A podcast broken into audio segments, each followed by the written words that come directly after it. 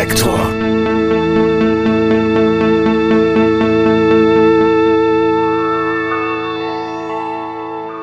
Liebe Hörerinnen, liebe Hörer, herzlich willkommen.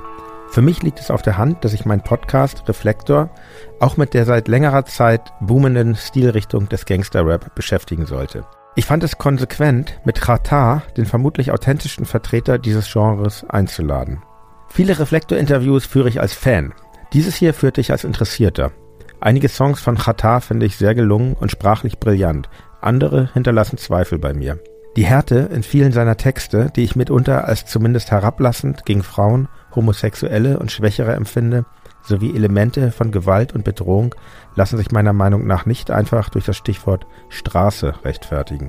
Mich interessierten Khatars Wurzeln und sein Antrieb als Labelinhaber von Alles oder Nix Records und nicht zuletzt sprachen wir natürlich auch über den Überfall auf einen Goldtransport, der ihm eine fast fünfjährige Haftstrafe einbrachte. Ich habe durch das Gespräch auf alle Fälle gelernt, dass Gangster-Rap komplexer ist, als er bei oberflächlicher Betrachtung erscheint. Es ist unbestritten, dass Khatar das, was er tut, mit Leidenschaft und Überzeugung macht. Und ich denke, dass weitere kritische Interviews mit Vertretern seines Genres einen klitzekleinen Beitrag leisten könnten, die Spirale der textlichen Verrohung in dieser Musik zu beenden. Ich wünsche euch nun viel Spaß beim Gespräch. Das Interview fand übrigens pandemiebedingt per Schaltung statt. Ich bitte die teilweise spezielle Tonqualität zu entschuldigen. Hallo Chata, ich freue mich sehr, dass du bei Reflektor zu Gast bist. Herzlich willkommen. Dankeschön. Ich freue mich auch, sehr dabei zu sein. Du bist ja selbst Podcast erfahren. Du hast ja ein ähm, seit Beginn der Corona-Zeit hast du ja mit zusammen ähm, mit einem Künstler deines Labels, mit Zio, einen Podcast mit dem Namen Quarantäne. Ich höre mir den auch immer an.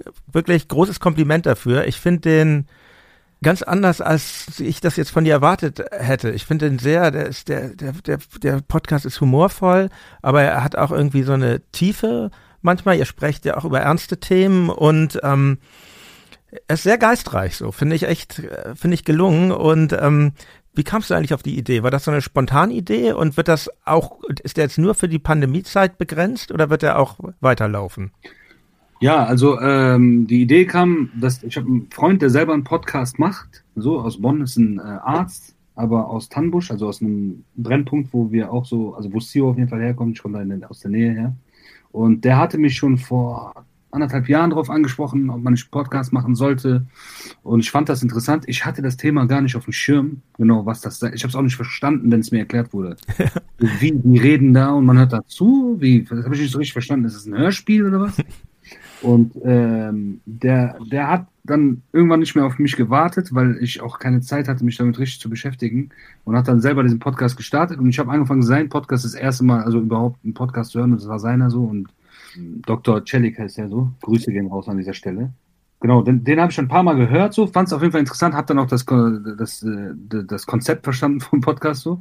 Und als dann äh, Corona anfing, beziehungsweise der Lockdown anfing, hatten wir ja sehr viel Zeit zu Hause, wir alle. Und äh, ja, dachte ich mir, komm, dann machen wir das jetzt. So auch spontan. Und ich hatte dann auch keine Zeit, beziehungsweise ich habe hab uns nicht die Zeit gegeben, dass wir jetzt das Dealen mit irgendeinem. Also es gab tatsächlich vorher noch so Dealgespräche mit so einem großen Podcast Label oder wie man es nennt, zufällig, die hatten Interesse, was zu machen. Da waren wir noch so in Gesprächen, so auf entspannt. Und dann kam aber diese, dieser Moment mit dem Lockdown und dann habe ich äh, CEO angerufen, meinte, er hast du Bock? So, und ich kenne unsere Gespräche ja schon seit irgendwie 15 Jahren. Ich weiß, die können manchmal lustig werden. Sorry, da ruft mich gerade. Äh, jo. Ja, ja, ich bin im Podcast. Du hast gerade unterbrochen. Sorry. Alles gut. Okay. Ciao. Okay, danke dir. Bis dann. Genau, jetzt wurden wir unterbrochen. Genau, so kam es dann, äh, also dann, dann, dann hatte ich halt Tio angerufen und gefragt, ob der generell auf sowas Bock hatte, hätte und er war so, hey, ich weiß zwar nicht genau wie, aber lass einfach machen so. Und dann habe ich äh, über den Freund, über den äh, Doktor dann, er mir kurz am Telefon erklärt, was ich machen soll, Vertrieb, über den ich das machen kann, digital, so innerhalb von einem Tag einfach, um das hochzuladen, weil ich hatte keine Lust jetzt zu warten. Und äh, ja, dann haben wir damit gestartet so. Wir haben das gemacht, ein paar Folgen, dann haben wir jetzt so eine Season-Pause. Mhm so, ähm, ja, ich ähm, warte nämlich immer, ich warte.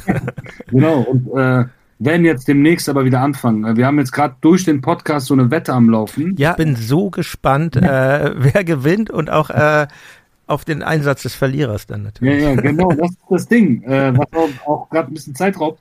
So, deswegen sind wir die ganze Zeit im Studio, äh, ist so ein, so ein bisschen so Wettrüsten-Gefühl, so, weil äh, da steht viel auf dem Spiel so. Also ich müsste, wenn ich verliere, halt mit Sascho, sein, sein, sein Sidekick, Freund da, äh, der nichts mit Musik zu tun hat, müsste ich einen Song machen, so, als erstes Single auch noch. Das wäre Das ist auf jeden Fall Karriere vorbei. Und bei ihm genauso, er müsste eine Autotune-EP machen. Das heißt, er müsste das machen, wogegen er all die Jahre äh, äh, äh, propagiert hat, so im Rap, so natürlich auf äh, Rap-Ebene, so, also auf entspannt, aber trotzdem, er müsste das machen. So. Deswegen steht viel auf dem Spiel.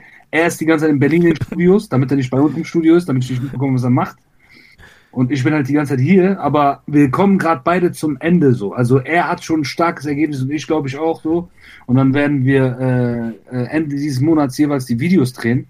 Und dann werden die nächsten Monat released und dann ja, geht's um alles oder nichts so mäßig. Genau. Ja, ist ja Programm bei euch sowieso. Ne? Genau, und danach würden wir, äh, je nachdem, wahrscheinlich noch intensiver Podcast machen, weil einer von uns beiden keine Karriere haben. okay, jetzt zieht das aber auf jeden Fall durch. Das ist äh, schön. Ja, ja ich wünsche mir, dass euer Podcast weitergeht. Also Dankeschön. ist echt, ähm, wie gesagt, ich komme ich komme aus einer anderen Welt, aus musikalisch gesehen, aber das ist für mich auch irgendwie ein interessanter Einblick in eure Welt und äh, bricht auch mit vielen Klischees, die man als Nicht-Rapper über ja. Rapper so hat. Und äh, finde ich cool. So ein bisschen, wenn ich meine Szene mit, mit, mit der Szene vergleiche, in der du bist, äh, vielleicht zum Einstieg, bevor wir tiefer noch in deine Biografie gehen, ich finde ganz interessant, in der Welt, aus der ich komme, aus der Independent- und Punk-Welt, so Gitarrenmusik, da ist ist Business eigentlich immer eher verpönt gewesen. Es gibt, äh, gibt die Erzählung, dass die Kommerzialität ähm, schadet, schadet der Kunst. Die gibt's im Rap auch, weiß ich auch, da geht's dann immer so um Realness und so, aber, aber es ist irgendwie noch anders. Und wenn ich, wenn ich mir dein Gesamtding so anguck, du, du bist ja nicht nur Rapper, du, du, du bist, du bist Inhaber von zwei Plattenfirmen, du, du bist manchmal Regisseur von Videos auch, ähm, A&A für die Künstler deines Labels. Du hast, du hast eine, eine Shisha-Bar, eine Tabakmarke, eine Modemarke, seit neuestem Köftegrill. Mhm. Siehst du dich eigentlich in erster Linie als Künstler oder als Unternehmer? Also ich sehe mich so als, äh, ich weiß gar nicht, ich habe nie drüber nachgedacht, wie ich mich selber sehe, ehrlich gesagt. Ich ist mehr so, ähm, ja, ich bin einfach ein Hustler, so. Das, da komme ich halt her, so. Ich komme halt, das alles, so wenn du das so aufzählst, merke ich erst, wie viel das ist, so. Ähm, das ist aber so, ich glaube, das liegt einfach daran, dass wenn man daher kommt, wo man äh, so alles selber machen muss, weil ähm, sonst es einem nicht angeboten wird. Ne? So, das war einfach bei mir der Fall in ja. meiner Kindheit so. Bin ich das nicht anders gewöhnt, so weißt du, ich bin einfach gewöhnt, dann irgendwie alles selber zu machen, bevor ich jetzt zu lange irgendwie hoffe und warte auf irgendwas, was vielleicht nie geschehen wird, so. Und äh, dadurch entsteht das, glaube ich, dass ähm, ja, und natürlich auch die, so wenn man so die andere Seite des äh, Lebens so kennt, äh, was irgendwie Hunger angeht, auch wenn man mir das jetzt aktuell nicht mehr ansieht, aber ich hatte auch mal Zeiten, äh, wo ich, äh, wo es meinem Magen, äh, wo mein Magen, also wo ich Hunger hatte, so, mhm. oder wo ähm, einfach zu viele Situationen, so, die eigentlich für normale Menschen äh, so ähm, normal sind, also die, die, wo, wo normale Menschen sich gar nicht vorstellen können, dass solche Situationen problematisch sein äh, könnten. Also wenn man so zu viel solche Situationen hatte, dann führt das einfach dazu, äh, dass man äh, versucht, sein, seine Sachen selber irgendwie sich zu ermöglichen. Und die Angst, die man hat, also so, wenn man das schon gesehen hat, hat man halt eine Angst, also ich habe eine Angst davor, wieder dahin kommen zu können. Mhm. Und die sorgt dann wahrscheinlich auch dafür, dass ich nach Möglichkeiten suche. Und je, sobald sich Möglichkeiten ergeben, habe ich die habe ich das instinktiv, versuche ich die zu ergreifen, so und was daraus zu machen. Ich glaube, das ist das. Das ist mehr so ein instinktives Ding. Also jeden Tag, wenn irgendwas aufpoppt, klar, ich kriege so tausend Ideen, Business-Ideen oder so von irgendwelchen Freunden, Bekannten oder Fremden täglich auch so, was die, die, die ich dann, klar, ich höre mir viel an so, aber es ist nicht so, dass ich jetzt alles annehme. Aber wenn ich wirklich nur das Gespür kriege oder spüre, dass äh, das eine Möglichkeit ist, so noch einen Schritt weiter zu gehen von da, wo man herkommt, so, ja dann nehme ich die gerne an. So, das mhm. Ding. Aber sobald ich im Studio bin, sei es mit meinen Künstlern oder alleine, ist das alles weg. Also dann ist wirklich nur noch Musik und dann werde ich auch so auf meine Art und Weise ekelhaft mir gegenüber, aber auch so streng meinen Künstlern gegenüber, jetzt nicht in der, dass ich den Befehle gebe oder so, aber was die Kunst angeht, so. so dann werde ich so, also was unsere Art von Kunst angeht, sag ich mal, dann werde ich tatsächlich äh, Künstler. Weil ich komme auch daher so, es ist tatsächlich so, ich komme du hast gerade was Schönes gesagt, so in der Indie-Szene ist das eher verpönt. Und genau da komme ich her. Mein Vater ist halt klassischer Musiker und der hat, ich bin da auch so aufgewachsen, dass so, also er hat das auch mal verpönt, so mhm. Business und auch wenn Leute zu ihm kamen und äh, übers Business gesprochen haben für seine Werke oder Konzerte, da wollte ich nicht mal bei der GEMA anmelden, so, weil ihm war das zu viel Business so. Da komme ich her, so, ja. ne? aber ich habe halt als Kind viel dadurch spüren müssen, wie es ist, dass mein Vater so gedacht hat, so mhm. und äh, glaube, wollte das dann anders machen. Okay, verstehe. Ja, wenn ich mir so dein dieses ganze Gesamtding anschaue, was du erschaffen hast, ich liegt vielleicht nicht so auf der Hand, aber ich musste extrem an Andy Warhol denken, an den New Yorker Künstler, der auch, der auch Migrant war, aus, aus Osteuropa kam, nach in, in die USA und sich da seine Factory aufgebaut hat und auch, auch was in deinen Texten teilweise rüberkommt, dieses, dieses Anpreisen von, von Konsumgütern und das Feiern der Oberfläche, das, das lasst, ließ mich auch an Warhol denken. Ist das sowas vielleicht sogar ein Einfluss für dich? Denkst du so? Hast du, hast du solche Einflüsse wie Pop Art oder Andy Warhol oder ist das was, was dich gar nicht berührt, ja, so. Also Warhol ist schon ein sehr großer Vergleich so. Also ich weiß nicht, ob ich, ob man sich mit jemandem wie ihm vergleichen kann so. Ich kenne nur seine Kunst, ich kenne die Stories dahinter nicht, so. Mhm. sonst noch äh, von sich gegeben hat oder preisgegeben hat so über sein Leben, das weiß ich gar nicht. Ähm, dieses äh, Preisen von von von Brands, von äh, von Luxus oder Streben danach oder angeben einfach so mit dem, was man hat, so ganz ja. Das ist halt Straße, so, ne? Das ist halt, wenn du es nicht hast, bist du stolz, sagen zu können, dass du es hast, so. Daher kommt das, daher kommt die ganze Hip-Hop-Kultur, so. Wenn du es hast, so, äh, dann wird es anders. Klar, ich habe auch schon mhm. mit, in den letzten Jahren mit Leuten dann an einem Tisch gesessen, die in einer ganz anderen Liga gespielt haben oder spielen. Also wo also sei es Großindustrielle wirklich, also Großindustrielle oder Leute, die politisch irgendwo in irgendwelchen Ländern seit Jahrzehnten ähm, mit der Familie, also in so einem Familien, äh, in so einer Familienstruktur drin sind, also wo, wo Geld wirklich anders, also da, läuft das halt anders, ne? So ganz, mhm. ganz viel Geld, so, weißt du? Ich weiß gar nicht, ob es da noch nur wirklich nur noch ums um, um, um, wirklich, ob ob es da überhaupt noch ums Geld geht oder mehr dann um Kontrolle und Macht, also dieses Level. Und da habe ich auch gemerkt, okay, ey, diese Menschen, die tragen auf jeden Fall nicht die Uhren, über die wir rappen, so, die tragen nicht die Klamotten, über die wir reden, die tragen gar keine, also du kannst nicht mal identifizieren, so.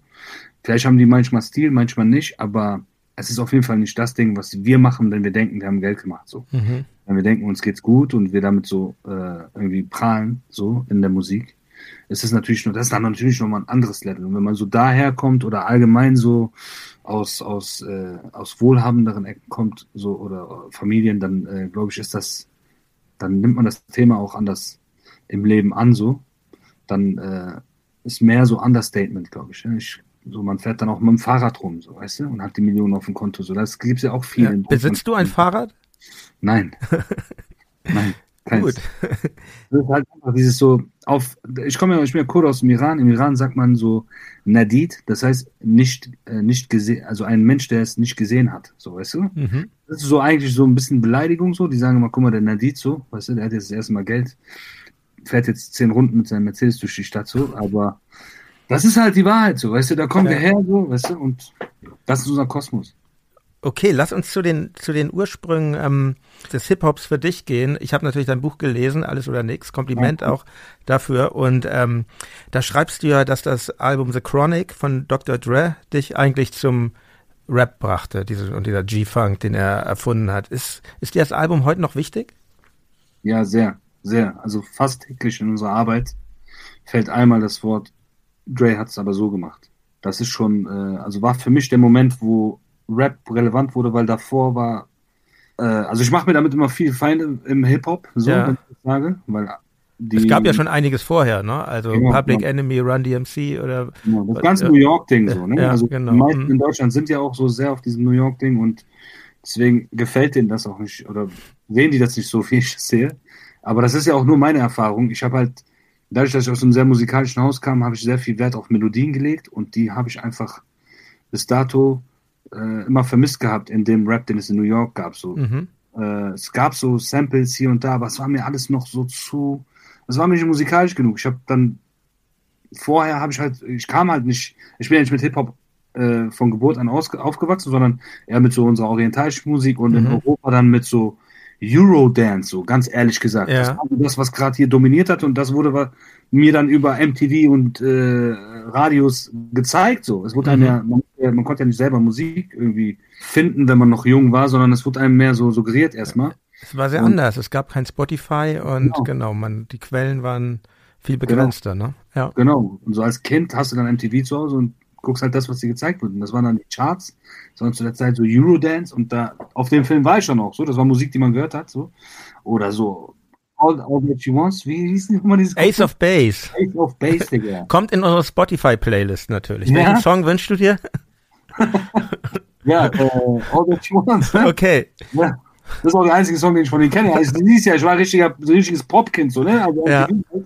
Und da lief halt die Mucke nur so und äh, da lief ab und zu Hip-Hop so, ne? Nicht ja. so viel. Da war mehr Hip-Hop zu der Zeit, war so Ende der 90er war dann MC Hammer und äh, mhm. Ice. Das war so das, was kommerziell erfolgreich war. Das hat man aber dann auch nicht so ernst genommen irgendwie. Und äh, dann kam halt, kam halt Dr. Dre mit, äh, mit deren, also nicht NWA, sondern ja, mit seinem ersten Soloalbum. Genau, mit seinem ersten Soloalbum. Und das war dann halt musikalisch etwas, was ich verstehen konnte. So, weißt du, es war einfach vom Klang her super. Ich habe die Sprache eh nicht zu 100% verstanden, wenn dann so 10% nur so. Mhm. Und äh, ich war da mehr auf die Mucke so fixiert und auf die Flows und Melodien, Gesänge und so. Und das war dann das Ding, womit für mich angefangen hat. Viel Synthesizer ja auch und ähm, genau, Synthesizer, ja. aber auch viel, äh, viel funkiges, ja, wie ja. ich lange dann erfahren habe, zehn Jahre später oder 20 Jahre später, dass alles auch fast gesampelt war. Mhm. Weißt du, das hatte ich schon mal anders gesehen. So, ich dachte immer, boah, wie haben die das eingespielt und so. Ja. Dann habe ich irgendwann die Originalsongs gehört, die 20 Jahre älter waren so.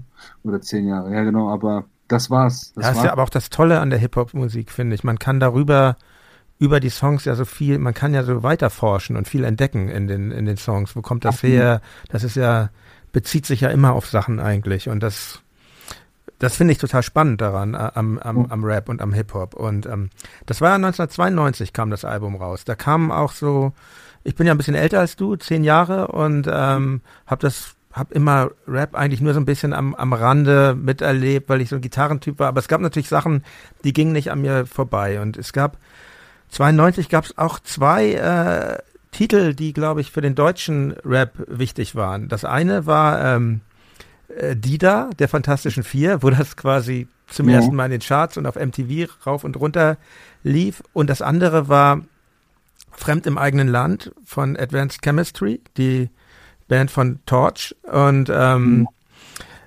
wie war das für dich war, damals? War, war Rap aus Deutschland damals für dich überhaupt ein Thema oder gar nicht? Also ich habe zu der Zeit Dida habe ich mitbekommen, auch so MTV. Aber äh, ja, ich habe gecheckt, dass Rap ist so. Mhm. Es war aber für mich aber dann auch schon wieder ein Mainstream-Hit. Mainstream mhm. Eigentlich habe ich es mehr so wahrgenommen, aber ich habe schon gecheckt, dass sie da rappen. War auch interessant für mich. Ich fand es sogar nicht schlecht so. Ich habe das jetzt zu der Zeit noch nicht so auf sozialkultureller Ebene gesehen, so. Die, den, ja. den weißt du, hab's nicht danach, hab nicht danach geurteilt. Advanced Chemistry hast du gerade erwähnt. Genau, ne? genau. Ja. weil das finde ich interessant, weil es eben auch migrantischer Rap schon genau. ist.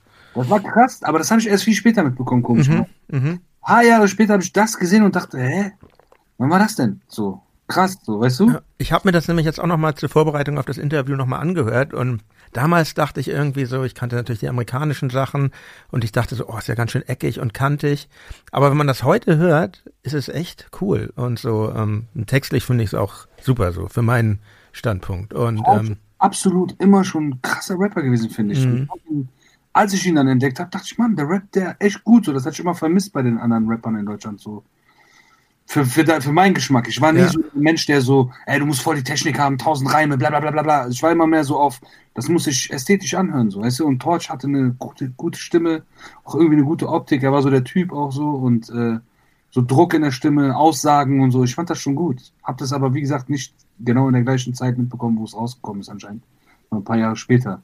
Ja, okay. Ja, ich, ich will jetzt mal so den Versuch wagen. Also genau, du hast jetzt gesagt, dieses Album von Dr. Dre war, ähm, war wichtig für dich und, ähm, und weil ich so ein bisschen auch in deine Vergangenheit noch zurückgehen wollte, das ist ja eigentlich auch total spannend. Du bist ja im Kurdistan im Iran geboren, 1981 und deine Eltern waren Teil der, wie ich sagte, Teil der kurdischen Minderheit dort und politisch aktiv. Und als sie, als du drei warst, glaube ich, sind sie als Widerstandskämpfer eben im Gebiet der iranisch-irakischen Grenze in Gefangenschaft gekommen und, und du musstest mit in den Knast. Also du hattest dann sehr früh deinen ersten ähm, Gefängnisaufenthalt und, und das ging dann so weiter. Ihr, ihr musstet dann fliehen über Umwegen, kamt ihr 1985 nach, nach Deutschland, nach Bonn und ähm, deine Eltern, wie du ja schon sagst, dein Vater ist äh, Komponist und, und, und Dirigent und du kommst schon aus einem gebildeten Elternhaus, ganz anders als viele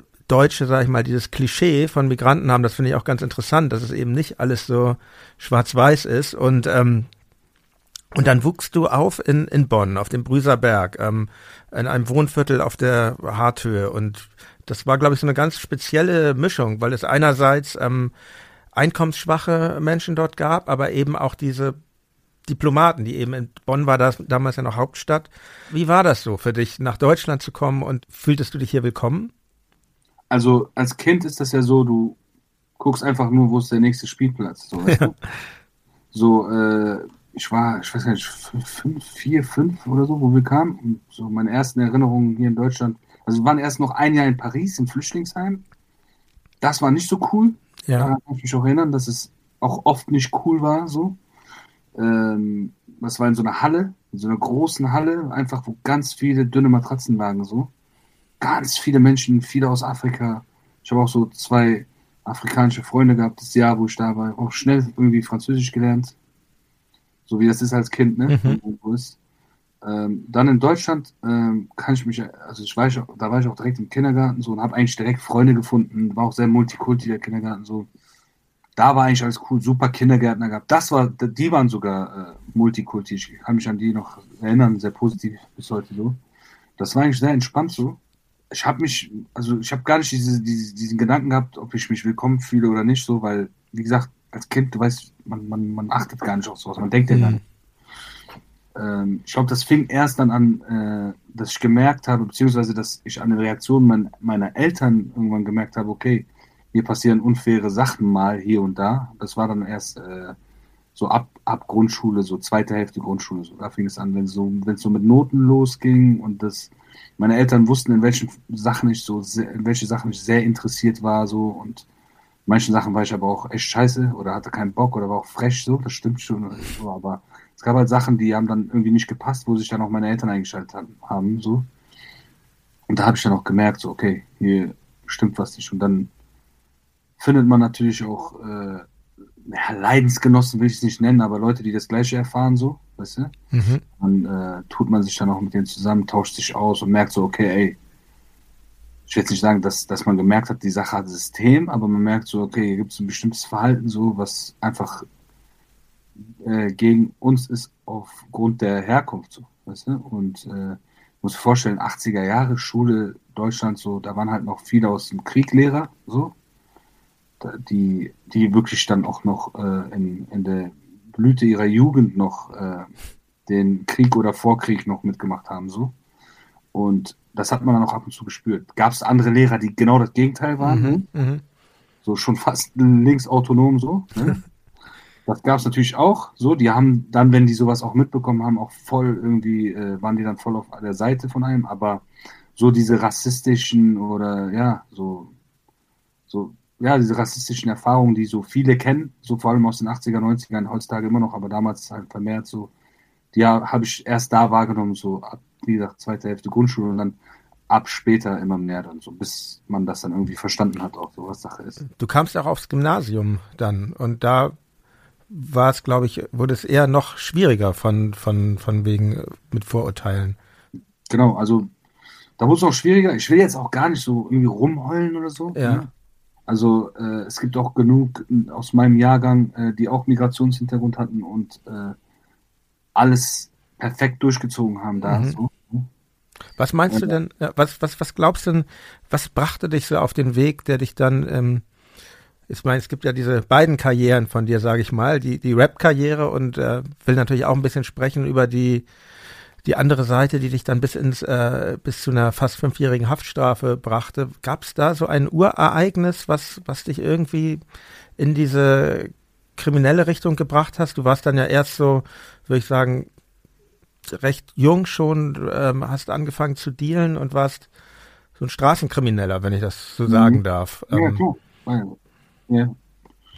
Also ähm, es sind mehrere Gründe. Es ist nicht es ist kein Schlüsselerlebnis, es ist einfach eine Mischung aus ähm, kein Geld haben und das in der Kindheit mit ansehen müssen zu Hause, was das für Situationen erzeugen kann, mhm. bis zu gewalttätigen Situationen, so die einfach nur daraus resultieren, dass echt kein Geld da ist, um die notwendigsten Sachen zu machen. Das war nicht immer so, aber es gab oft diese Momente aus der Gegend, in der man ist, so die allgemeine Sozialisierung, die man hat, wenn man nicht zu Hause ist, sondern rausgeht aus der Tür, so und wie man sieht, was so Idole sind in dem Viertel und was äh, was was so Ziele sind der Mehrheit in dem Viertel, so in deinem Alter oder ältere, so die man dann als Vorbild nimmt, was so deren Ziele sind und äh, da passt man sich wenn man Pech hat, ein bisschen mit an. Gibt es auch genügend Leute aus unserem Viertel, die das nicht gemacht haben, aber war bei mir auf jeden Fall so und bei anderen auch. Und, äh, und dann auch die Anerkennung, die man dann in der normalen Gesellschaft nicht bekommt. Das habe ich erst sehr spät gecheckt, so mhm. jetzt, wo ich so mein normales Leben führe, checke ich so, dass, dass das auf jeden Fall äh, so auch einer dieser Punkte ist, der dazu beiträgt, so, oder beigetragen hat. So. Man, man kriegt also eh, bei mir war es auf jeden Fall so, dass was gefühlt, egal was ich getan habe, so habe ich diese Anerkennung nicht so bekommen wie, äh, wie andere, die äh, keinen Migrationshintergrund hatten, die das Gleiche gemacht haben. Ist auch normal, ne? Kann, mhm. ich, kann ich jetzt auch nachvollziehen, so, dass man, äh, dass das in den 80ern und 90ern so war, so. So aus, aus einem Gemisch, so aus den Punkten äh, resultiert das dann. Und dann ist halt, äh, erkennt man irgendwann, genau, das wollte ich sagen, man erkennt dann irgendwann, in dieser Gesellschaft, egal was du machst, ne, natürlich jetzt, ja, also dass am Ende die Kohle immer für Anerkennung sorgt. So. Mhm. Nicht bei jedem, aber bei, bei, bei, bei den relevanten Instanzen, die man sich so aus, die man so, so denkt, die man so wahrnimmt. Ja. Und bei den, bei der größeren Masse der Menschen so. Ist dann, man erkennt irgendwann, okay, das, wenn ich Kohle mache so, dann ist meine Hautfarbe egal, dann ist alles egal so. Dann äh, kriege ich Anerkennung, sei mhm. es von Jungs, von äh, Mädchen, von, äh, von allen, von Geschäftsleuten, so, die reden ganz anders mit einem und so und äh, ja, und dann will man Geld machen. Und mhm. mit 14, 15, 16, in so einem Viertel hast du halt nicht so viele Möglichkeiten. Klar, du kannst jobben gehen so, aber das ist nicht das Geld, was ich meine, womit du dann Anerkennung kriegst. Als Kellner oder so habe ich auch alles versucht so. Mhm sondern es ist ein, halt ein bisschen mehr Geld haben als der Durchschnitt in dem Alter so. Und äh, ja, das war jetzt nicht der Grund, warum ich angefangen habe zu dealen. Ich habe tatsächlich aus, aus meinem, ich habe viel gekifft so in dem Alter und dann ist das irgendwie so gekommen. Aber mhm. als ich gesehen habe, okay, mit äh, Gras verkaufen kann man Geld machen, so das habe ich gar nicht gewusst. Mit mhm. 13, weil gab es ja kein Internet oder so.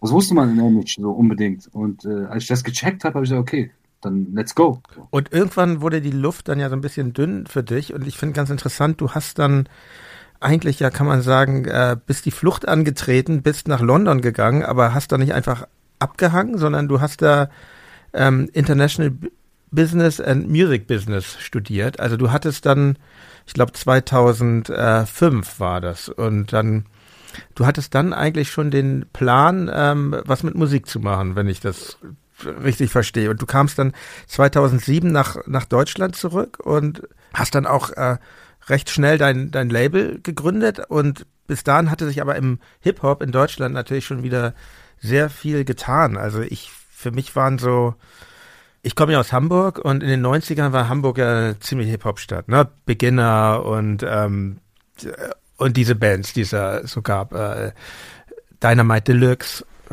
Sammy Deluxe oder, oder Ferris MC und das war ja mhm. eigentlich so in den 90ern so ein bisschen das Ding und dann ähm, ging es aber so Ende der 90er schon, ging das los langsam mit, dem mit dem Gangster-Rap, das also ich glaube, Chanel war einer der ersten und dann, was ich wahrgenommen habe, so um die Jahrtausendwende war, war Azad. Und der hat ja mehrere Tracks, der Tracks, auch so ein, so ein, ähm, so ein Battle-Track äh, gegen den Strom der sich gegen die Hamburger richtete. Ich fand das echt inhaltlich für mich bedenklich, aber musikalisch also alle Achtung und ja, und dann 2000 auch wurde, dann ging es in Berlin los, Royal Bunker wurde gegründet und äh, Agro Berlin und also es hat sich ziemlich krass gedreht, das Blatt, finde ich, ja, gewendet das Blatt. Und war das dann auch schon so die Zeit, wo dich deutscher Rap auch interessiert hat oder oder sowieso oder haben dich die Hamburger Sachen auch schon damals interessiert oder wann wann ging das los oder war das eigentlich bis 2007, bis du dein Label gründetest, alles so eher waren eher die US Sachen das Vorbild? Nee, also ich habe schon in den 90ern haben wir schon äh, wir haben schon so bei uns im Viertel äh, in der Schule oder im Jugendzentrum gerappt ähm, einfach so gefreestylt so. Man muss das ja auch lernen, ist ja auch, ist ja auch handwerklich irgendwie eine Kunst. Genau, ne? ja. genau. genau. Dann habe ich ja irgendwann äh, angefangen, Beats zu produzieren, weil äh, hier mein Produzent, der eben hier war, der, auch mein Kindheitsfreund, der mir dann äh, Fruity Loops, die, die, die Software gezeigt hat, womit man in Patterns produzieren konnte. So, das mhm. war ganz neu für uns so und das war irgendwie einfach gemacht zu produzieren. Haben das dann gemacht, haben dann äh, immer selber auch so ein bisschen drauf gerappt und so, aber wir haben schon immer anderes gerappt als das, was so gerade abging. Das erste, wo, also klar, ich habe natürlich alles mitbekommen, das ganze Hamburg-Ding, Stuttgart-Ding, so was geruled hat damals in den 90ern und äh, in der Wend Jahrtausendwende auch. Das erste, was ich interessant fand, so, weil ich habe das ich, ich fand es musikalisch sehr gut, produktionstechnisch und auch ähm, visuell unfassbar gut bis heute, was so die Stuttgarter und die Hamburger gemacht haben, sucht teilweise seinesgleichen. Immer noch, immer noch. Mhm. So, Max Herre, Freundeskreis, so das Video da, ANNA, dieses, äh, das war ein Remake-Video so, das war sehr unnormal. Wenn man das heute guckt, ist ja immer noch Ami-Level so. Und äh, auch die, auch die, die, ähm, die Hamburger, war das fünf Sterne Deluxe oder so, die haben auch krasse Videos gehabt. Und äh, auch die Produktion und alles, die haben sich schon gut Kopf gemacht. Kulturell, wenn man das so sagen kann, habe ich das halt nie akzeptieren können. Das mhm. ist gar nichts gegen die, ich bin ja auch mit allen cool, so, ich feiere die. Weil ich kam halt aus dem Blog so und ich dachte, ey, hä? So, weißt du, Rap, Alter, was geht ab so, weißt du? Und ähm, deswegen haben wir, wenn wir gerappt haben, haben wir halt ganz andere Inhalte gehabt. So, das erste, was ich dann so was so das erste Mal so mich so ein bisschen mein Interesse so anders geweckt hat, war dann Cool Savage. Ich war irgendwo auf so, so Jams hier, so um Gras zu verticken, so Hip-Hop-Jams hier in Köln. Und äh, dann hat mir einer im Auto auf Kassette äh, Cool Savage gezeigt. Ich war so, hä, wer ist das denn? Wie, wie der float und wie aggressiv der ist. Mhm. So, so anders, so ernster gemeint, ernster gemeinter Battle Rap, nicht so immer so auf diese Comedy-Schiene so. Äh, also war ernst zu nehmen so und der Flow von ihm so auch so wie er damals geflowt hat, so, das ist, sucht auch bis heute noch irgendwie seinesgleichen so. Du, kurze Zwischenfrage, du hast ihn ja später dann mal gedisst, ne? Aber hast du für unsere Playlist, würdest du einen Cool Savas äh, Track empfehlen oder nicht? Ja, ja, auf jeden Fall. Ach, was heißt gedisst? Es war so, vergessen wir, so, we let okay. one slide. so, aber ähm, klar, also so diese, diese Haus- und Bootzeit so, so wo es so ein bisschen kommerzieller wurde, das habe ich tot gefeiert, so, weil das war so, weißt du, der, der Gesang und das leicht funkige, so hip-hopige, ich fand das schon, schon geil, so. So die Zeit, würde würd ich sagen, so, welchen Song kann man da nehmen? Welch Haus und Boot, so. Alles klar. Mach ich. Auch diese Mel-Beats, so, die, die, ja, was die da produziert hat damals, crazy. Und damit fingst du an und dann kam halt Azad, wie du schon sagst, da kam Chanel, das ist krass, ja. das war auch krass mit ihm so, weil das gar nicht so wirklich wahrgenommen wurde. Aber wenn man guckt, was er damals zu welcher Zeit rausgehauen hat, ist das eigentlich der Vorreiter von allem so. Meine ich, ne? Also der war eigentlich der Erste. In, in, ja. ja. Wird aber gar nicht so wahr. Also wird keinem, keinem was heute sagen, so. so äh, aber es ist so. Ne? Äh, er kam schon mit Autos, mit Hunden, mit Ketten und so. Das war, gab ja damals gar nicht. Aber als dann Asad kam, war so Schock. Schock, Digga. Also. Napalm war ja der bekannte Track, ne? Genau. Ich habe ja. erst die Juice gesehen. Ich war am Hauptbahnhof bei uns. Hab immer so, kennst du, man ist in den Kiosk hat die einfach da schnell gelesen. Ja. So. Ich hab die so. Ja, die ich, die, ich die Specks, du die Juice, okay. genau. Und da habe ich Asad halt gesehen, so. Ich kannte den gar nicht so. Hab dann so die Seiten gelesen, hab gesehen, ey, der macht Kampfsport, what? Der macht Breakdance, der macht seine Beats selber, der ist bei Moses gesigned, was geht mir ab, so, weißt du? Das war so voll die strange Combo, so, und das mhm. gab es einfach null zu dem Zeitpunkt. Und, und dann kam dieses Napalm, also habe ich Napalm das erste Mal das Video gesehen und da war ich komplett schock, so. Ich hätte nicht gedacht, dass das möglich ist in Deutschland. Dass so ja, der glaub, Blog sich zeigt. Hm. Das hat, glaube ich, niemand gedacht. Weißt du, ich kann mich an Diskussionen, ich kannte ja so, so ein paar äh, äh, Rapper in Deutschland. Wir hatten von der ganz äh, fettes Brot, mit dem war ich so ein bisschen befreundet und es waren immer die Diskussionen und diese ganzen Hamburger Rapper, also Beginner waren glaube ich schon immer ein bisschen anders drauf, aber so diese ganzen netten Hamburger Rapper, die meinten alle, ja klar ist der deutsche äh, Rap anders, äh, weil es eben kein Ghetto gibt in Deutschland und er wird nie so mhm. sein wie in den USA oder wie in Frankreich und ähm, naja, als das um die Jahrtausendwende äh, wurde dann doch bewiesen, dass sie sich deutlich getäuscht haben. Und ja. Ja, das haben viele gesagt. Ne? Also das hat, damit hatten wir ja noch bis 2000, also bis ich festgenommen wurde, hatten wir noch damit zu, darüber zu diskutieren mit Leuten. Ich glaube, durch meine durch meinen Goldraub und die ganze Sache, die so dann publik geworden ist, haben die Leute dann endlich, also die, die Leute, die wirklich noch aus ihrem Dorf nie rausgekommen sind, haben dann auch die gezeigt, so, hey, okay. Auf, so, auf, ne? den, auf den Goldraub kommen wir auf jeden Fall noch zu sprechen, ja, genau. aber ähm, genau, wir sind jetzt, äh, du bist zurück aus, aus London in, in Bonn und ähm, und ihr und du gründest ähm, dein Label Alles oder Nix Records. Äh, CEO war glaube ich schon dabei und also du hattest ja schon richtig so deine deine Gang äh, zu, zurechtgesucht. Also das wirkt sehr nach einem Masterplan alles. Deshalb meinte ich ja diesen, diesen Warhol-Vergleich zu Anfang, weil du auch so diese Figuren um dich hast und ähm, das eben nicht nur so alleine machst. Und ich zitiere immer gern Texte hier bei Reflektor und von deinem ersten Album, das so heißt wie dein Label, alles oder nix, ist der Song Ich will hier nicht weg. Äh, da rappst du, ich will hier nicht weg, weil ich total süchtig bin nach meinen Leuten, die alle hier im Viertel sind, von Kurden bis zu Russen, Türken und Afghanern. Iranern, Arabern und Afrikanern, Albanern. Natürlich habe ich die Deutschen nicht vergessen. Ich grüße die Papageiensiedlung, ihr seid die Besten. Also das finde ich schon, ich würde, ich bin auch kritisch bei anderen Sachen, aber das finde ich erstmal Kompliment, das finde ich total schön einfach. So diese Liebeserklärung an, ja, an deine Hut, wie man in deiner Szene sagt. Und ähm, aber was mich interessiert, wie, wie lief denn das ab? Wie, was viele gar nicht wissen, wie entsteht eigentlich so ein, so ein, so so ein Rap-Album? Sind erst die Beats da oder hattest du dir erst die Texte überlegt und wer macht eigentlich die Musik? Also du arbeitest ja lange Jahre mit einem Produzenten zusammen, mit dem Maestro. War das eigentlich der, der vorhin äh, kurz zu sehen war? Ah mhm. ja, cool. Ja, schöne Grüße und äh, Respekt. Wie läuft das ab? So was muss man sich auch erstmal beibringen. Ich stelle mir das jetzt auch nicht so nicht so leicht vor ist halt, äh, Hip-Hop ist halt, ne, komplett, das, die ganze Sparte ist self-made so, ne. Äh, wie gesagt, wir haben schon immer gerappt so. Wir haben auch dann schon sehr früh produzieren, ange mit produzieren angefangen. Und bei Debütalben ist es generell so, und das war auch bei mir so. Äh, bei Rap-Debütalben ist es meistens, also ja, meistens so, dass man sehr lange auf diesen Moment wartet, das, wie man meint, dass es das Richtig Richtige ist, wie man rappen sollte oder wie man Musik machen sollte im Rap dass man sehr lange wartet, äh, das endlich präsentieren zu können. So. Deswegen ist bei, für, sind meistens auch die Rap-Debütalben immer die krassesten von demjenigen Künstler, sagen die Fans dann immer so. Mhm. Ob es ist oder Dre, alle, okay, okay, Dre hat es nochmal getoppt so. Aber äh, äh, man kennt ja dieses Phänomen, dieses erste Albumphänomen. Und ist bei uns aber genauso. Ist bei euch auch, muss ja, ich ja. fragen. Weißt du, man wartet ja so zehn Jahre oder so, hat man so viele Sachen im Kopf, wo man denkt, ey, das kann ich so machen, das hat noch keiner gemacht. Das mhm. muss so sein, das muss so sein. Und dann kommt das erste Album und in aller Jungfräulichkeit und Frische bringst du das so. Und äh, ja, was ich sagen will, ist, ich habe halt sehr lange äh, immer schon im Kopf gehabt, wie ich was machen würde, welchen Song, was für ein Style. Wir sind ja so mit diesem Jazzigen äh, reingekommen, so was im Hip-Hop null existiert hat in Deutschland so und ähm, auch ein bisschen Humor auf Straße, was man auch nicht kannte. So Straße war immer hart. So, wir haben so direkt unser Intro war direkt sehr sehr auf Comedy so. Ja, ja, das und, stimmt. Diese Situation da, ja. Mhm. Und das gab halt zu der, zu der Zeit nicht, weißt du. Aber die Sache ist halt einfach, wenn du wirklich von der Straße bist, weißt du, dass wenn du da auf der Straße hängst, zwar wird gedealt und auch geschossen und gestochen und alles Mögliche, aber den Rest macht man nur Witze den ganzen Tag. Es werden nur Witze gemacht, so. Weißt du, du machst nur Witze, es geht nur um Jokes, so. Wer ist der Lustigste, weißt du?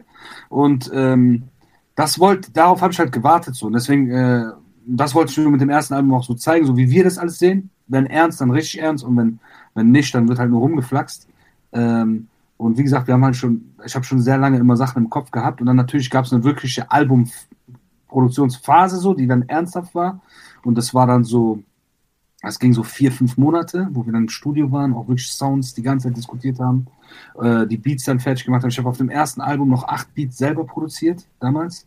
Das, heutzutage produziere ich ja gar nicht mehr. Ich könnte es auch, glaube ich, gar nicht mehr wirklich. Ähm, also technisch. Mhm. Damals war ich noch voll drin. und ähm, mit Maestro zusammen, also den Rest hat Maestro gemacht, aber der hat auch so Ausführung und alles gemacht, ähm, auch das Recording, äh, das Mixing und er hat davor auch noch nie gemixt, so, ne? aber wir hatten schon so konkrete Vorstellungen von allem, ne? also was den Soundmix angeht, ähm, das Mikrofon, alles. Wir hatten zu allem so sehr konkrete Vorstellungen, ähm, dass wir den größten Teil selber gemacht haben und dann zum Mastering natürlich abgegeben. Und ähm, ja, es ist meistens bei uns damals auf jeden Fall so gewesen, dass ähm, Beats als erstes entstanden sind. Mhm. Ich habe immer über die Beats gemacht und dann erst angefangen zu schreiben. Was ja auch von Anfang an super wichtig war äh, bei dir und bei, bei, bei deinem Label generell auch, sind die Videos. Also ja. würde mal sagen, du hast das sehr schnell erkannt, das, sehr früh erkannt, meine ich, dass dieses Albumformat, so wie es ja jetzt mit dem Rap als Hip-Hop als Vorreiter ist, sich auflöst und das ist, ähm, ist das für dich eigentlich so eine, so eine gleichwertige Kunstform zum Album, das Video? Also ist, ich, ich meine, diese, diese, zu, zuallererst war dieses AON Snippet Video da und, und die Videos wurden ja immer aufwendiger. Ich würde mal sagen, äh, völlig übertrieben war es dann bei deiner, bei deinem Collabo-Album mit, mit Haftbefehl. Das ist ja, sind ja Filme und äh, sehr lustig auch, finde ich. Und ähm, war das immer so ein Spezialding für dich, Videos, dass du dachtest, also ist das, ist das eine eigene Kunstform für dich oder ist das, ist das ein Marketing-Tool? Nee, also äh, es ist auf jeden Fall eine Kunstform. Klar, es ist auch ein Marketing-Tool, wenn nicht das mitwichtigste überhaupt in, in der Hip-Hop-Vermarktung. Aber ähm, es war einfach so, dass wir viele Sachen, die in Deutschland so liefen, nicht als korrekt gesehen haben im Rap. So klar, Agro hat auch krasse Videos gehabt, so, ne? Das muss man denen lassen. Aber so auf diesem Straßen, Straßending, wie, wie wir dann gekommen sind, was es vorher so auch noch nicht gab. Agro war schon so Images, weißt du? Aber wir wollten halt mit diesem real Rap-Scheiß kommen, so auch, wo man von der Sprache merkt, Okay, das, war ja, das war ja eure äh, Behauptung. Ihr seid jetzt wirklich Gangster. Also ja. Ähm, ja. ja für mich, für mein Empfinden, also will ich auch ganz ehrlich sagen, ich fand das damals, ich fand Agro schon unangenehm teilweise, was da äh, so kam und jetzt ne, auch bei einigen Zeilen von dir, zum Beispiel aus dem Snippet-Video, Nutte, du weißt ganz genau, heute wirst du für 10 Mille verkauft. Ich will es nicht hören, Digga. Ja, red, dich, red dich nicht raus, wir müssen darüber sprechen, tut mir leid. Ähm, das Ding ist, guck mal, also ja. ich stehe ich steh zu allen meinen Lines, ne? Das Ding mit dieser, dieser Song, den du gerade erwähnst, so, mhm. was ist auch nie wieder passiert danach, weil ich hatte so einen Streit mit meiner Mutter, Alter, wegen dem Ding. Ja, das finde ich interessant. Wie sieht das eigentlich die Familie so? Was ich geredet. Der hat gesagt, du bist nicht mehr mein Sohn, schlämst du mich nicht? Was redest du da für einen Scheiß? Ich war so. Ganz vernünftig Alter. von dir, oder? Ich hab halt unterschätzt. Ich wusste auch nicht, dass es so bekannt wird, dass meine Mutter bekommt, weißt du? Das war YouTube, das war YouTube war auch neu in der Zeit, so, weißt du? Das gab es so ein, zwei Jahre. So, und die hat es halt mitbekommen und mhm. alle, mhm. also meine, alle, meine ganze Familie, alle waren abgefuckt auf mich so. Was redest du für einen Scheiß so? Weißt du, und da, ich habe ja den Song dann auch äh, nicht aufs Album gepackt, der ist dann auch überall sozusagen verschwunden. Und äh, ich bereue, also wenn es Sachen gibt, die ich in meinem Leben bereue, ist das wirklich eine. Weißt du, so die, das war nicht cool, weil ich habe eine Mutter, ich habe eine Schwester, so, mhm. so macht man nicht. Und sowas ist auch seitdem nie wieder passiert, so. Das ganze andere harte Zeug, so was die Straße angeht und Gewalt und Drogen und so, ist die Wahrheit und dazu stehe ich so, weißt du? Das Rap, das ist nicht nur Rap, das ist mein Leben gewesen, so, und das ist heute noch von sehr vielen Leuten das Leben, so, weißt du, und dazu stehe ich, weißt du, auch egal wie brutal es ist, so, es wurde ja dann auch indiziert, so, aber das, das ist halt, ist halt, ist halt, ist halt so. Genau, das Album wurde initiiert, aber viel später erst eigentlich. Und du, ich meine, das ist eine endlose Diskussion, die man führen kann. Ich kann dich jetzt auch nicht verhaften für die ganze, für die ganze äh, Gangster-Rap-Community. Ich meine, du bist äh, Chata, du machst, machst die Dinger und du bist jetzt nicht verantwortlich für alles, was es gibt, aber ich, ich frage mich schon manchmal so, warum, warum muss es so brutal sein? Das, das kann ich irgendwie sogar noch verstehen. Das ist auch immer, ist auch immer so eine Gratwanderung. Aber wenn es dann so misogyn wird, dann ich weiß gar nicht, ich, ich bin, ich bin grundsätzlich Optimist. Ich denke mir irgendwie so, die, die Welt wird, im Moment sieht es nicht so aus, aber die Welt wird eigentlich besser. Sie, es gibt einen Fortschritt. Vor 100 Jahren durften Frauen hier in Deutschland, oder vor 100 Jahren erhielten sie das Wahlrecht, vorher durften sie hier nicht wählen und ähm, es gibt eine Gleichberechtigung und es geht eigentlich voran. Und hast du nicht manchmal Sorge, dass du als Gangster-Rapper, dass du irgendwann ähm, mit dem, worauf du setzt, dass das ein Auslaufmodell sein könnte, dass das irgendwann nicht mehr so dass die Leute es nicht mehr hören wollen? Also ähm, es wird immer so kommen, wie es wie es kommt, so. Weißt mhm.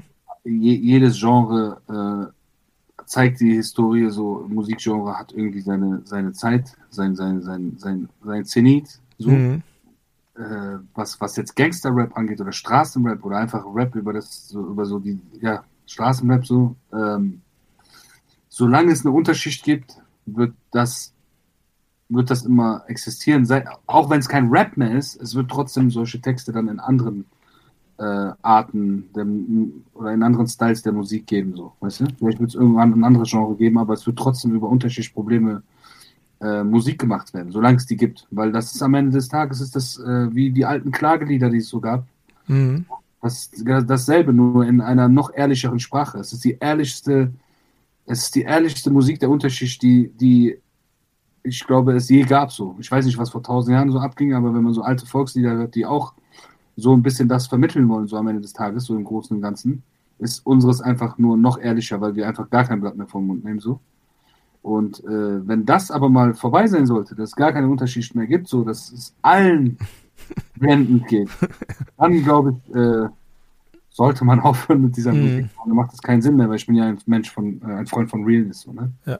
Mir geht es auch, mir geht es auch gar nicht um, um die Derbheit oder um die Krassheit. Mir geht es halt so, so um, um manche Werte und ähm, ich, das, ich habe ja deinen Podcast jetzt auch nicht so ohne Grund gelobt. Ich finde das halt total cool, weil es gibt ja so bei einigen Rappern auch so, dass die vielleicht fehlt da dann auch die Bildung oder so, dass sie Verschwörungstheorien verbreiten und so und und Zio und du, ihr macht das überhaupt nicht so. Ihr, ich finde das gerade in dieser ganzen Corona-Zeit ist das ja so eskaliert und und und jetzt auch auch politisch. Ich habe nie was gibt keine antisemitische Zeile von dir oder so. Das ja. ist ja eh nur von wenigen Rappern, aber es gibt's, ja. ne? Und ähm, gibt's aber überall. Gibt's in der Popmusik auch. Also der Roger Waters von Pink Floyd ist Antisemit. Also ich, ich nehme das schon wahr, dass, ähm, dass du dir da, dass du dir da Gedanken machst. Und deshalb wundere ich mich umso mehr um manche Sachen so. Und ähm, da, da müssen wir jetzt auch noch durch, ähm, das Thema Rap und Homophobie. Und ähm,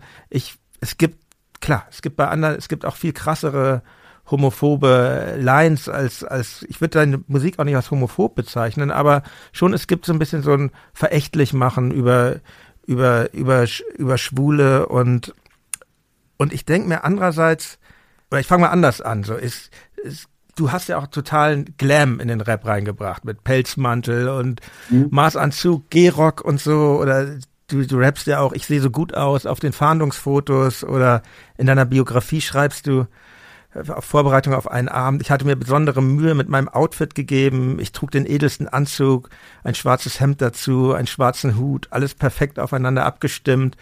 Und, ähm, und ich denke mir so, eigentlich ist doch die, die schwule Kultur, ne? Also, was weiß ich, Elton John oder Liberace, George Michael, Oscar Wilde, Fassbinder, oder, oder nehmen wir den Schriftsteller, Hamburger Schriftsteller Hubert Fichte, der auch mit dem Pelzmantel durch Hamburg lief in den 70er Jahren. Ich meine, die Typen waren doch alle stylmäßig äh, die Chefs, also die, die, die Oberchefs. Und was wären wir ohne Giorgio Armani, ohne Christian Dior, ohne Yves Saint Laurent und Gianni Versace? Das sind doch, also, warum, wo kommt das eigentlich her, dieses, dieses Verächtlichmachen über Homosexualität?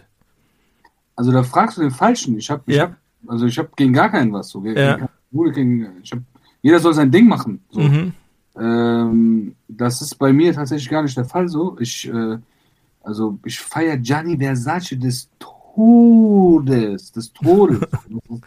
ich habe seine, seine Serie, diese Serie geguckt auf Netflix. Ja. Hab da sein, wie die sein Haus da inszeniert haben. Unfassbar. So mich interessiert, mich interessiert das nicht so, wer, wer was für Vorlieben oder was auch immer, was für mhm. Einstellungen hat und so. Das interessiert mich nicht, solange man irgendwie andere Menschen nicht schadet. So, weißt du, das ist das Einzige, was für mich wichtig ist. Wenn ich jetzt in diesem Raum sitze und äh, oder irgendwo in einem Warteraum sitze oder in, in, in, einem Flugzeug und so, oder ne, neben mir ist ein Schwuler, interessiert mich das nicht. Aber wenn eine Schwule dann irgendwie äh, äh, ein Kind schlägt, dann interessiert mich das. Aber auch wenn der nicht schwul ist und ein Kind schlägt, interessiert mich das. Ja, es dann spielt doch kein, ja, ja, das meine ich ja. So sehe ich das ja auch. Die sexuelle Gesinnung ist doch eigentlich völlig egal. Aber ich meine, es, also, es gibt das ja schon schwul und so, das ist ja ein Schimpfwort. Es ist ja in eurer ja. Szene in, eine Vokabel womit Schwäche oder irgendwas assoziiert wird. Ich, ist vielleicht jetzt auch ein bisschen viel gefragt, aber warum ist das eigentlich so? Es wäre doch, und ich denke mir so, wenn, wenn, also, wenn, ja. wenn, wenn, du ein Alb, also mal so übertrieben, so, ne, wenn du irgendwas, äh, du bist ja schon eine Instanz und wenn du irgendwie mal sagen würdest, das ist Quatsch oder so, oder irgendein Track oder ein, irgendein Kollabo mit jemandem, mit irgendeiner Queer-Person, das wäre doch, das würde doch. Also ich kenne jetzt keinen schwulen Rapper so, äh, aber wo das herkommt, dass man das, das Wort dafür benutzt, keine Ahnung so, dass das so oft benutzt wird. Es gibt aber auch, keine Ahnung, Leute benutzen auch, äh, äh, keine Ahnung, du Lappen irgendwie, weißt du so, wenn, oder du Lauch so, weil, weil jemand dünn ist. Wenn jemand jetzt hier, der gar nicht dünn ist, irgendwie eine, den Stuhl, der Stuhl fällt, die sagen auch, du Lappen, du Lauch, so, weißt du, mhm. richtig an oder so. Das ist ja dann auch nicht irgendwie diskriminierend gegen, ähm, gegen äh, dünne Menschen gemeint. Genauso mit Fettsack, so, weißt du? So, da hat einer viel gegessen, das ist fette Sau, Alter. Ruhig mal so, das ist jetzt, glaube ich, nicht diskriminierend gegen. Ja, ich komme gleich essen. Da ruft er gerade gegen Essen. Ich weiß, dass das beim Thema äh, Schwulenfeindlichkeit äh, und so ist natürlich noch mal eine andere Nummer, weil die sind ja historisch dann auch viel härteren Sachen, also Situationen ausgesetzt gewesen, so. Keine Ahnung, ich bin davon entspannt. Also ich persönlich sehe seh da keinen, also ich habe ich hab da keine Probleme mit. So soll jeder sein Ding machen so. Ähm, und ich glaube bei den ganzen Rappern so, also die sollten eher vorsichtig sein, weil was, wenn ich höre, so was, was die, was die, was der eine oder andere Rapper für Vorlieben hat, so von dem man äh, um Ecken gehört hat, so, und wie er sich dann aber nach außen darstellt, so, weißt du, sind die, glaube ich, selber teilweise in äh, Glashäusern, aus denen die mit Steinen werfen wollen. Weißt du? das ist da, also das ist ja nur eine bekannte Theorie. Es ist immer die Angst vor der eigenen Homosexualität. Oh, und ähm, ja, ja. Aber gut, lass uns das Thema, lass uns uns nicht ausweiten. Ich fordere ja. dich trotzdem mal auf, mach mal irgendein Kollabo mit irgendjemandem aus der queeren Community. Fände ich richtig geil. Also es ist nur so eine Anregung von meiner Seite. Und das würde. John, wenn du klar machen kannst, dass Elton John mir einen Song macht, sofort, Digga. okay. Weltweit, weltweit, Nummer eins. Organisiere ich gleich. Ähm, ja, du hast ja dann ähm, nach deinem ersten Album, wo du, was ja, okay, es war jetzt noch kein Nummer eins Album, aber irgendwie dachte man schon, du hast dich mit deiner ganzen Firma schon angefangen zu etablieren und dann kam aber was völlig anderes dazwischen, nämlich ein äh, Überfall auf ein Goldtransporter, der dich auf Umwegen in, zu einer fünf, fast fünfjährigen Haftstrafe brachte. Was ist passiert? Wieso, was war der Grund? Was, wieso diese Schiene?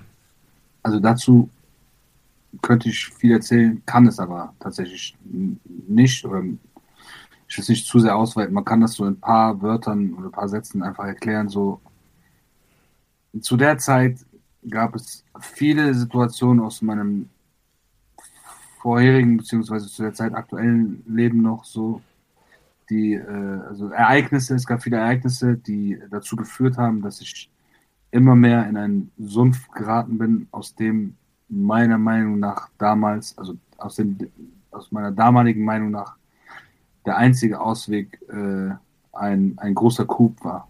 So. Und äh, ja, so ist das passiert dann. Eine zum anderen geführt.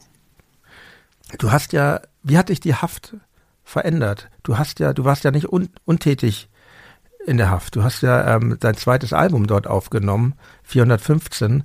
Wie nimmt man überhaupt ein Album im Gefängnis auf? Äh, Gibt es da so ein kleines Studio oder wie habe ich mir das vorzustellen?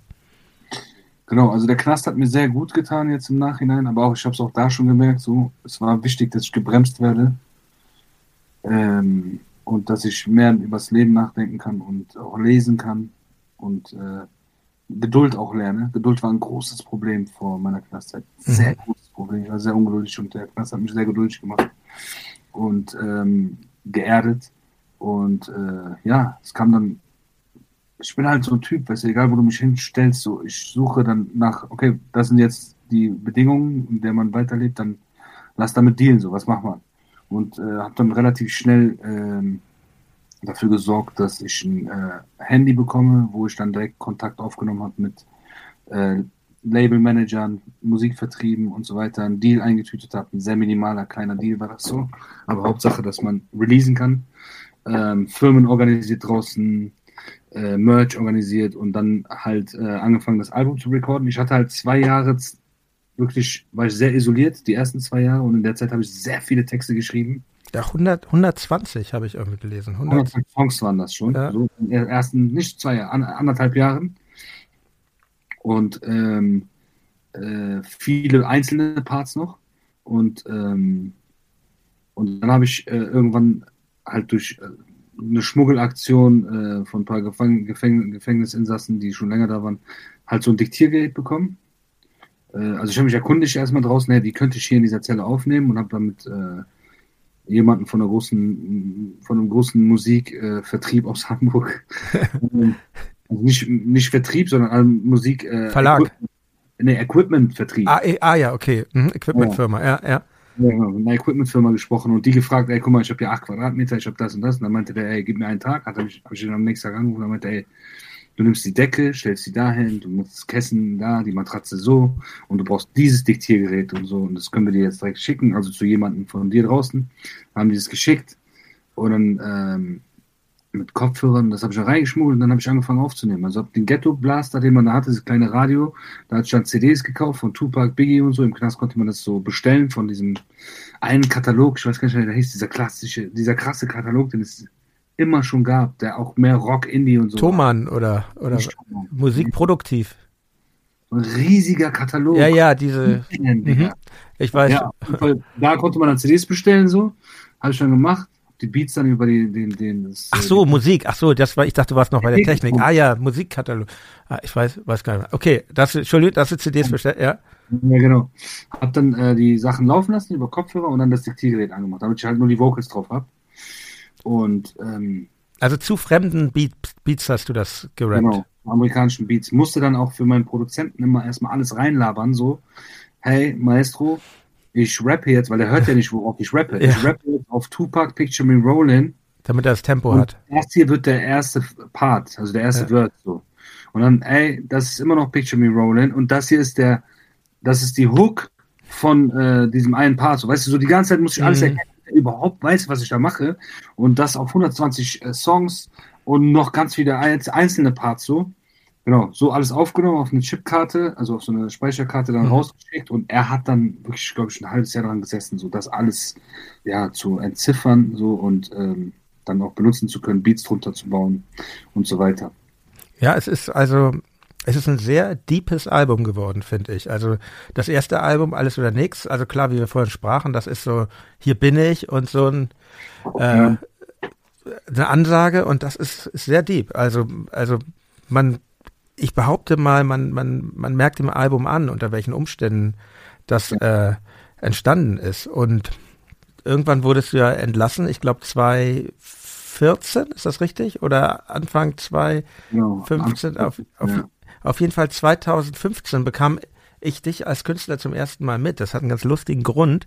Wir waren nämlich Konkurrenten. Du, du hast am 1. Mai 2015 hast du dein, ähm, dein drittes Album Baba Alababas veröffentlicht und ich habe mit meiner Band Tokotronic unser rotes Album ähm, in derselben Woche veröffentlicht und wir sind ja auch so eine Band, die Charts sind uns auch wichtig und ähm, wir waren auch schon mal auf Nummer eins 2010 und ähm, 2015 dann aber nicht, weil da warst du nämlich auf Nummer eins und da war noch irgendjemand und wir waren auf Platz drei dann. Also Gratulation an dieser Seite, an dieser Stelle nochmal, du hast gewonnen. Genau, da habe ich dadurch dann auch deine Musik mitbekommen und ich finde, sie hat sich dann sehr verändert, als du wieder in Freiheit warst. Ich finde, äh, bin Fan äh, deines deines Tracks ist da, weil ich finde das, das muss man auch mal sagen, so die diese ganzen ähm, Leute, die Hip-Hop kritisieren, die sagen immer so rohe Sprache, aber es ist ja auch sehr kreativer Umgang mit der Sprache. Also ich zitiere nochmal ganz gern von ist da, Mantel ist da, Gobild ist da, Xatar ist da, Sisi ist da, AON ist da, Quabilis Dabra, der Baba Alababas ist da, Mantel ist da, Gobild ist da. Da ist ja auch diese Bi-Sprache drin und da bin ich noch nicht so richtig drauf gekommen, wo, was ist das für eine Idee, die dem zugrunde liegt, das so zu verklausulieren, immer diese Bi-Silbe dazwischen zu bringen. Sio macht das ja auch ganz sehr viel, aber du machst das auch. Was, was steht dahinter? Es ist Bonn, also in Bonn reden alle so. Ja. Es liegt einfach nur daran so. alle, also, also alle Straßenleute reden, so auch alle anderen reden. Also alle, ja. alle diese Sprache so, die, die, die, die Kriminellen, Kleinkriminellen sowieso alle sehr kodiert. Äh, die machen dann aus dem B, Bos, Wars, keine Ahnung.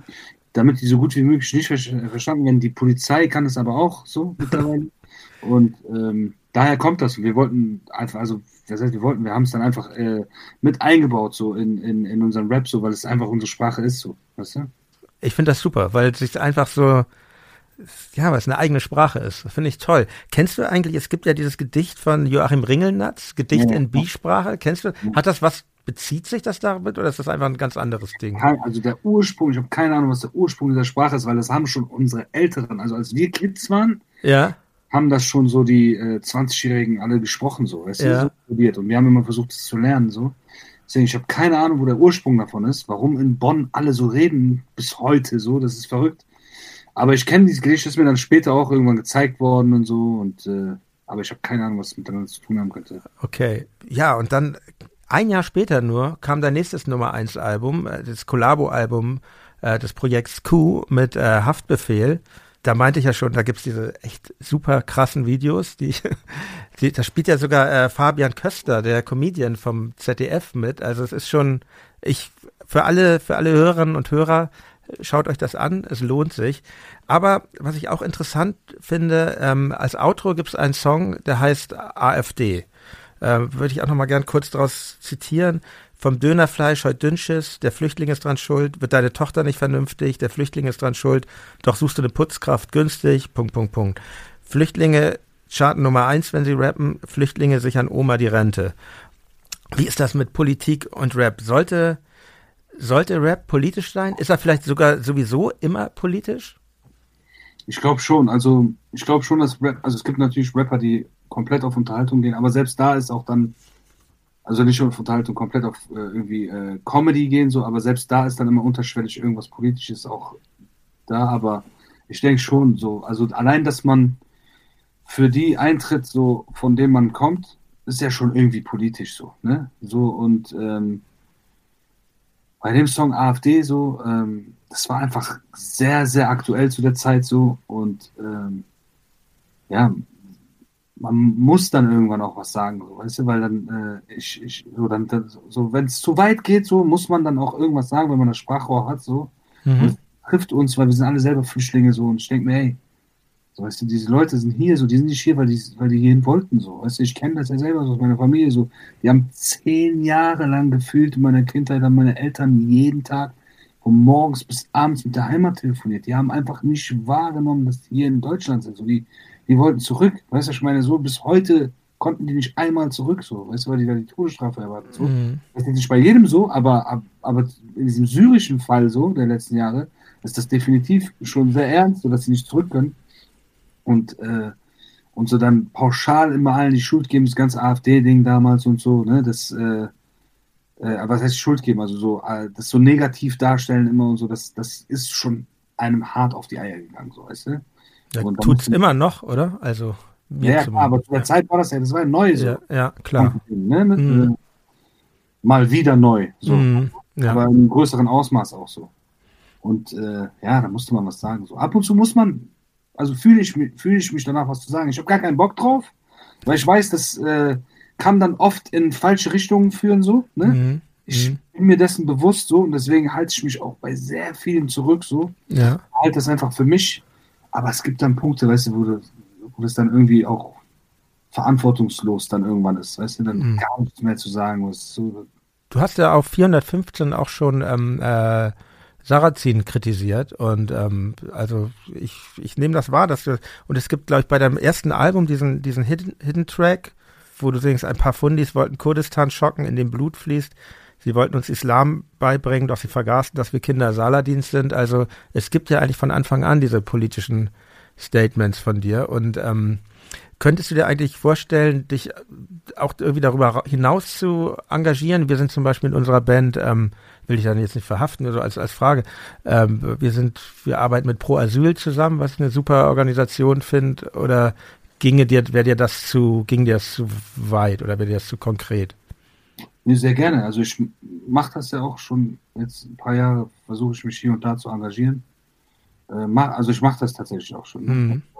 Ich weiß nicht, ob es mitbekommen ist, das Waisenheim in Irak gegründet. Ja, stimmt, ja, ja. Mhm. Genau, das war auch ein längerer Prozess, äh, hier in, initiiert hier in Deutschland so. Hat auch gut funktioniert, jetzt wegen Corona ist da leider ein bisschen problematisch, aber ähm, das war ein voller Erfolg. Also das Gott sei Dank so, weißt du, weil da haben auch viele bekannte Leute hier aus Deutschland, viele bekannte Rapper mitgeholfen und äh, dass es funktioniert hat, so unter anderem auch Max Herre jetzt, wo wir über die älteren Rapper reden, so. Aber auch alle anderen, irgendwie 187, Asa, so viele, also wirklich. Und ähm, immer, sehr gerne, also sehr gerne. Ich, man macht natürlich auch sein Ding so im Geheimen, ne, wie mhm. man sagt, aber auch öffentlich, ne, damit das auch äh, vielleicht andere Jüngere inspiriert, so. Also sehr gerne. Ich kenne Pro Asyl jetzt nicht, habe ich schon mal gehört, glaube ich, aber habe ich mich noch nicht, äh, also ich weiß da nichts Näheres zu, so, aber sehr gerne. Also wenn du da immer Ideen hast oder so oder, oder weißt von etwas, was gerade ansteht, so kannst du mir immer gerne Bescheid sagen. Ja, mache ich.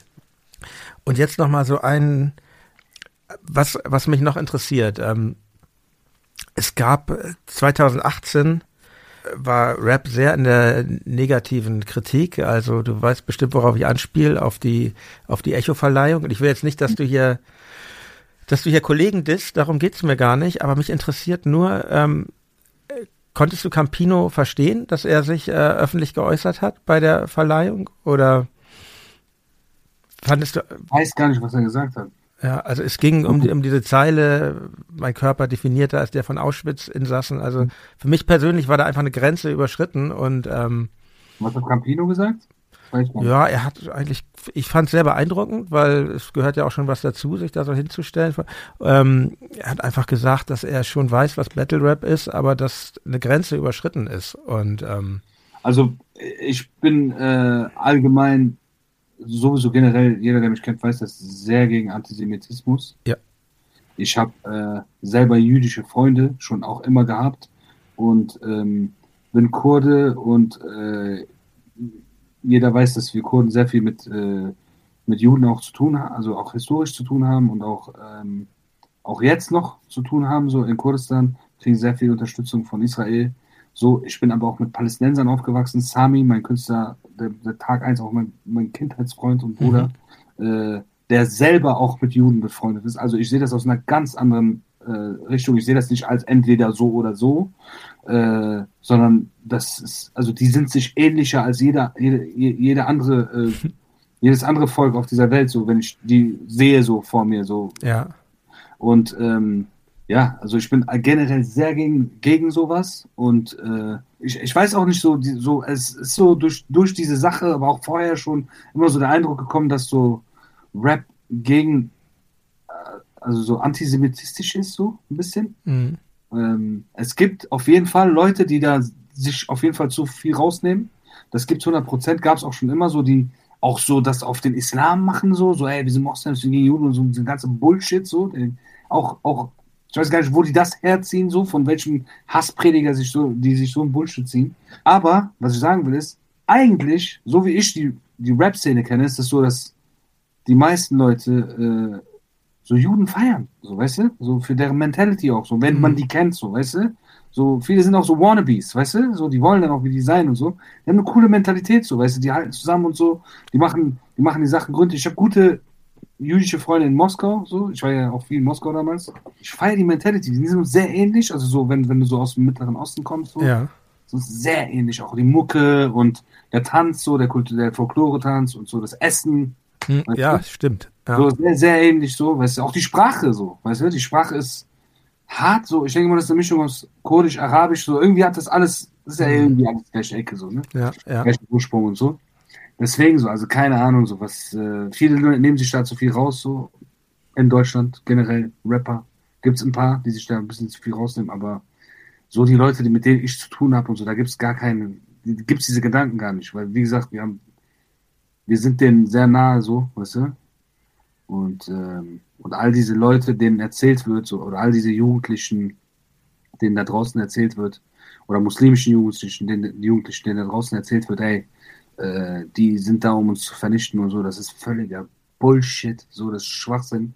So die, die, die Konflikte, die es, ähm, ich will gar nicht zu politisch werden, so, aber die Konflikte, so die es im Mittleren Osten gibt, so sind genauso wie alle anderen so auf der Welt. Die gehen am Ende des Tages um, um den um, um, um den Taler, weißt ja. du?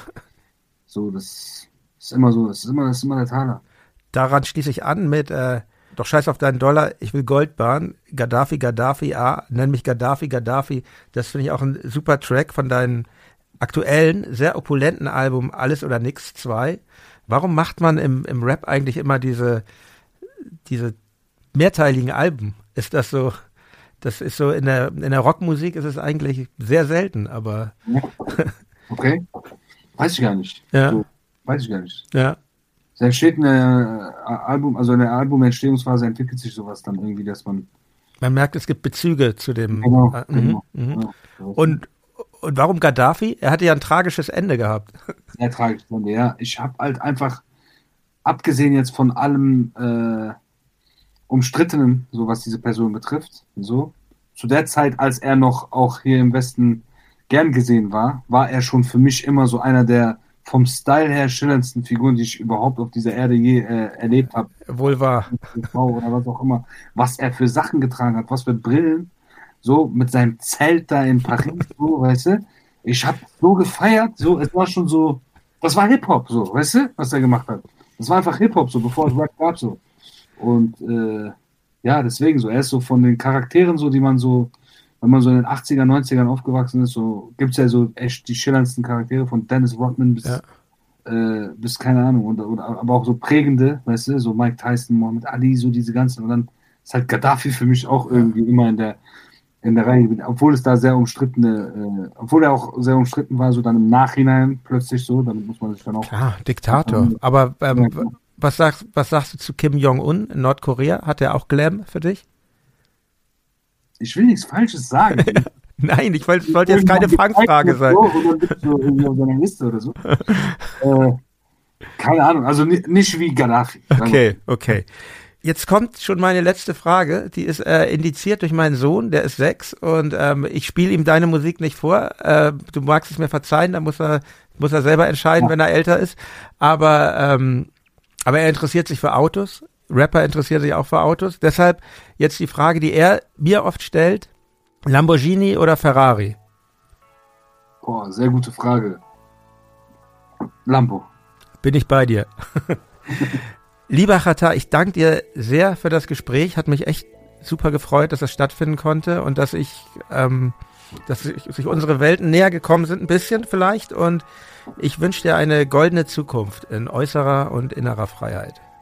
Vielen, vielen Dank. Ich habe mich auch sehr gefreut. Ich wünsche dir und deiner Band und deinem Sohn auch alles Gute und bestimmt sehen wir uns irgendwann mal.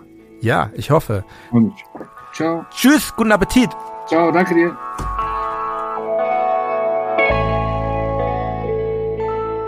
Das war mein Gespräch mit Khatar. Wenn ihr Fragen und Anmerkungen zum Podcast habt, dann schreibt mir gerne eine Mail an reflektor.4000herz.de oder hinterlasst einen Kommentar bei Apple Podcasts. Dort könnt ihr Reflektor auch abonnieren. Das funktioniert natürlich auch in jeder anderen Podcast-App. Mit einem Abo verpasst ihr keine Folge mehr. Und mit einem Klick landet sie automatisch auf eurem Telefon. In der nächsten Ausgabe spreche ich übrigens mit Carsten Friedrichs von der Band Die Liga der gewöhnlichen Gentlemen. Wer diese und andere Folgen früher und werbefrei hören will, der sollte mal auf club.4000herz.de vorbeischauen. Club mit K. Mit einer Mitgliedschaft sorgt ihr dafür, dass ihr langfristig ein tolles Programm bestehen bleibt. Wie immer empfehle ich euch nun zum Schluss ein Podcast. Und zwar Durch die Gegend von meinem Kollegen Christian Möller. Er geht mit interessanten Leuten spazieren, mit Musikern, Schriftstellern oder Künstlern zum Beispiel. Mit wem er in seiner neuesten Folge unterwegs ist, erzählt er euch nun höchst selbst. Hallo, guten Tag, Christian Möller hier von Durch die Gegend. Ich wollte euch kurz erzählen, wer zu Gast in meiner aktuellen Podcast-Episode ist. Das ist eine Frau, die stellt normalerweise die Fragen und gibt keine Antworten. Es ist Bettina Rust, Radiojournalistin und man könnte sagen, die bekannteste Interviewerin Deutschlands.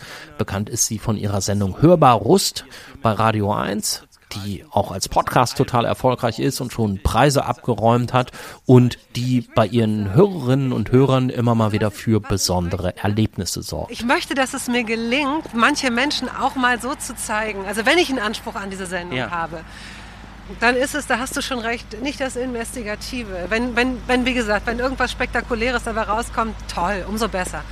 Aber toll. ich liebe es, wenn Leute sagen, ja, und ich habe das dann gehört und ich wusste zuerst nicht, wer dran ist und so. Ich habe so, äh, die Sendung lief schon und ich kam aus Mecklenburg oder was weiß ich, ich habe es im Auto gehört. Und dann konnte ich, dann bin ich aber im Auto sitzen geblieben. Ja. Und habe es mir bis zum Ende angehört, weil ich habe dann so gelacht.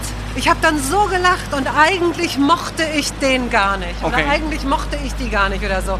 Und wenn ich das höre, dann gehen bei mir alle Lichter an. Bettina und ich haben uns getroffen, nicht in ihrem Kiez in Schöneberg, wo sie wohnt, sondern in Berlin-Moabit. Und im Tiergarten, da sind wir rumgelaufen und hatten außerdem auch noch ihre Hündin dabei, Ellie. Und alles, was wir so besprochen haben, das hört ihr in der aktuellen Folge durch die Gegend. Ich würde mich freuen, wenn ihr dabei seid. Viel Spaß. Vielen Dank fürs Zuhören und bis zum nächsten Mal. Euer Jan Müller.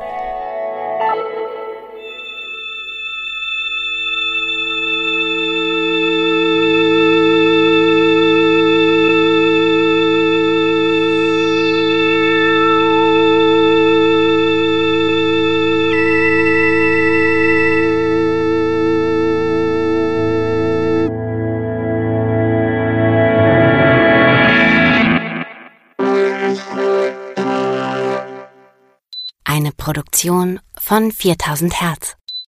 Ich dachte ja, wir machen einen Podcast zusammen, Joko, und dann ähm, hängen wir einfach ab, einmal die Woche, unterhalten uns ein bisschen lustige Alltagsbeobachtung, manchmal politisches ja. Take, dies, das, Feierabend. Was stattdessen passiert, ich muss Sport machen. Schöne naja, Scheiße. Auf eine gewisse Art und Weise ist es aber auch abhängend, ne? ja gut, ähm, das ist aber so, so eine Entwicklung, die man natürlich nicht kommen sieht, wenn man einen Podcast beginnt, wo man aber, wenn man einen Podcast hat, wie wir beide, der jeden Donnerstag erscheint, äh, und Sunset Club heißt, sehr dankbar darüber ist, dass zum Beispiel ein Gast wie Kai Pflaume sagt, hast du nicht Bock auf eine Klimmzug-Challenge? Ja, und jetzt mache ich seit zweieinhalb Monaten, trainiere ich Klimmzüge, bald ist es soweit, die große Auflösung, habe ich es geschafft, einen Klimmzug zu schaffen, also habe ich es geschafft, ihn zu schaffen und die Laune ist im Keller bei mir, außer natürlich, wenn wir uns unterhalten miteinander, aber den Rest der Zeit, den ich nicht mit dir Podcast mache, mache ich ja Sport. Ja, äh, schaltet doch einfach ein und hört rein. Wir würden uns sehr freuen. Und wenn es euch nicht gefällt, sagt bitte keinem.